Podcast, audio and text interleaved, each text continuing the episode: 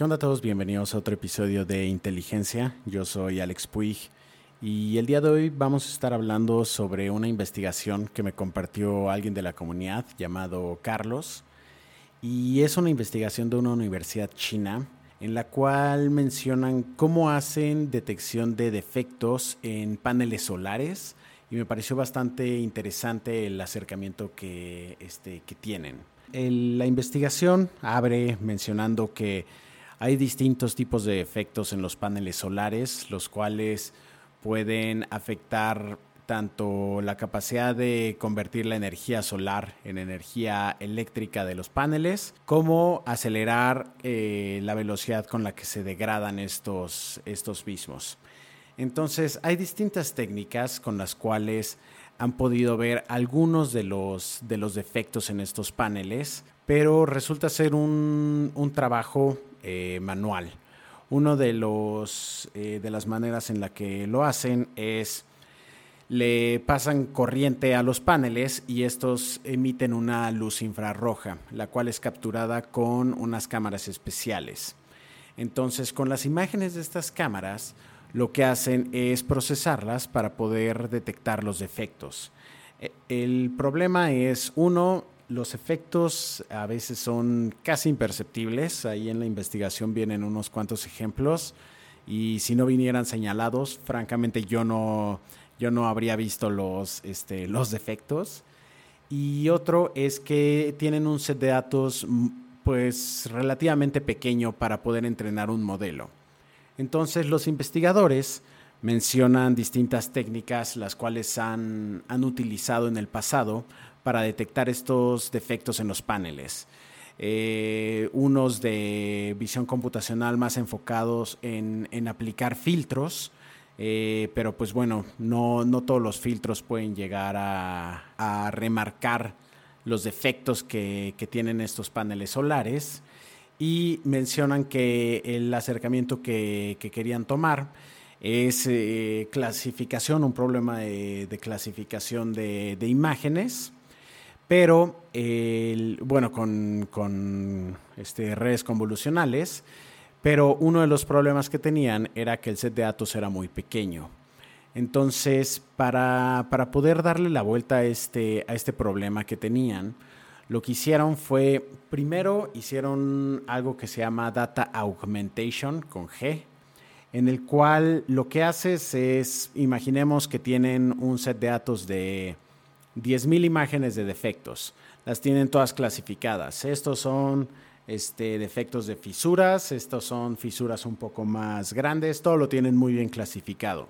Con el acercamiento de Data Augmentation, lo que, lo que hacen es, supongamos que tienes mil imágenes bien clasificadas y a, a estas imágenes las, les aplicas una serie de, de alteraciones para incrementar tu, set de datos. Entonces tienes una imagen de un panel solar que tiene una fisura y después duplicas esa imagen, pero ahora está un poquito rotada o está espejeada o está un poco expandida o reducido el, el tamaño de la imagen. Entonces de esta manera puedes crecer tu set de datos pues bastante. El problema es que pues son imágenes eh, pues no muy distintas a, las, a, las, imágenes iniciales, aunque sí estás rotando la imagen, espejeándola, haciéndola más grande, recortándole algún este, pedazo, son imágenes muy similares.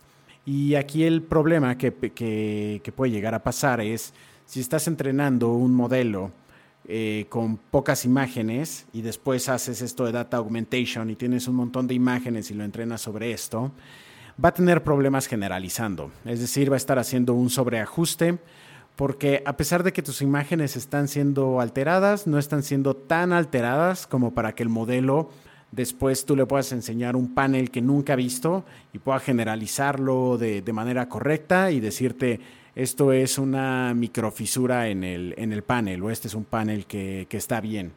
Entonces, eh, para darle la vuelta a este problema, lo que hacen estos investigadores es aplican una, una GAN. Las GAN son eh, redes neuronales generativas adversarias, las cuales son muy utilizadas hoy en día para generar sets de datos artificiales. Y la manera en la que funciona es bastante interesante. Por ejemplo, en, en una GAN lo que tenemos es un generador y un discriminador. El generador, todo esto está dentro de una red neuronal, pero imaginemos que son dos redes distintas. Entonces, el generador se dedica en generar imágenes. Este, en este caso se, va a dedicar a, generar imágenes de paneles con, con, algunos defectos. Y el discriminador lo único que tiene que hacer es al discriminador de manera aleatoria le vamos a dar imágenes reales de paneles este, de la vida real y también le vamos a dar imágenes que fueron generadas por el, por el generador de, de la GAN. Y lo que tiene que hacer el discriminador es decir, si la imagen que está procesando en ese momento es una imagen real o es una imagen generada. Y la manera en la que se entrenan estas redes neuronales es, eh, inicialmente el generador va a generar imágenes eh, completamente incoherentes, ¿no? O sea, son, son imágenes que, que parecen, este, que no se parecen nada a un panel solar. Pero a lo largo de varias iteraciones, el discriminador al decirle a la imagen, estoy detectando que esta imagen es falsa, este, el, generador va aprendiendo cómo generar imágenes las cuales puedan llegar a engañar, por así decirlo, al discriminador. Y el discriminador, a su vez, se vuelve cada vez mejor en detectar cuáles imágenes son falsas y cuáles son verdaderas.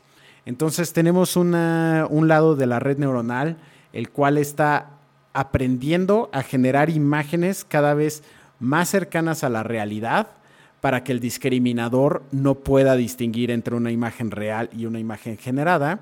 Y por otro lado, estamos entrenando un discriminador, el cual está mejorando en detectar cuáles imágenes son falsas y cuáles son este, reales, ¿no? O cuáles son reales y cuáles son generadas.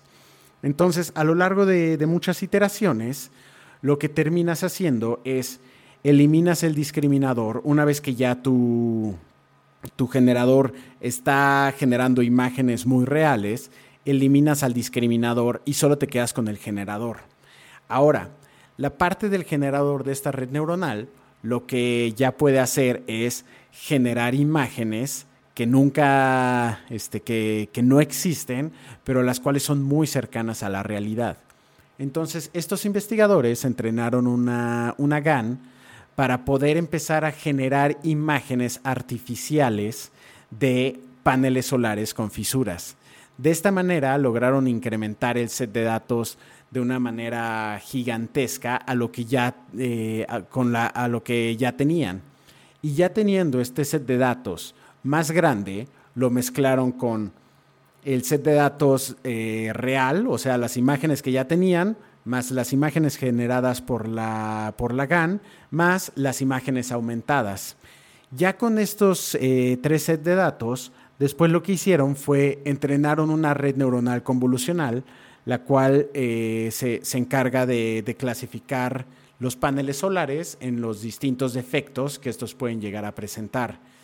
Y gracias a este acercamiento que tuvieron de usar una, una GAN para generar datos artificiales, pudieron entrenar un, modelo de, clasificación de imágenes, el cual tiene una, una accuracy muchísimo más alto que otros acercamientos que se han visto en el pasado. En este caso están hablando de tener ya modelos los cuales están, están llegando al 80-85% de certeza. Está, está bastante interesante este acercamiento de, pues, estas personas tenían un problema que sabían cómo lo tenían que, que taclear. Es bastante sencillo, un clasificador de, de, imágenes con una red neuronal convolucional es relativamente sencillo. Aquí el reto grande era no tenemos datos, tenemos un set de datos muy limitado y no podemos entrenar algo que se generalice bien a pues al, mundo real. Entonces, con esta, con esta GAN que hicieron, pudieron generar estos datos artificiales y ya después poder entrenar un modelo el cual tiene la capacidad de hacer estas clasificaciones de manera bastante certera. pues bueno, o sea, este es un, uso más de la inteligencia artificial que me pareció bastante interesante.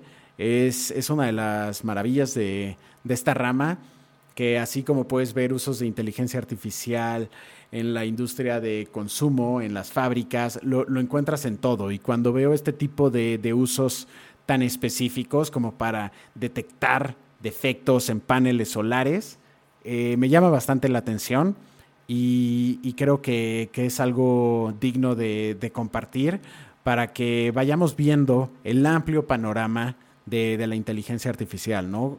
Cómo puede pues virtualmente abarcar todos los, este, todos los sectores y todas las disciplinas este, en las cuales nos, especializamos los, los humanos, ¿no? Eh, voy a dejar en la, en la descripción de este, de este episodio eh, la liga a la investigación. Está en inglés, pero eh, la voy a dejar. Bueno, primero voy a investigar si puedo dejarla, porque no sé si sea este, si pueda distribuir esta, esta investigación. Si no, voy a dejar el nombre completo de este, la investigación para que del paper para que lo puedan buscar en, Google, en, dado caso de que yo no pueda este, distribuirlo. Si yo puedo distribuirlo, entonces les voy a dejar la liga para que vayan y vean, este, vean y descarguen esta, este paper que está bastante interesante.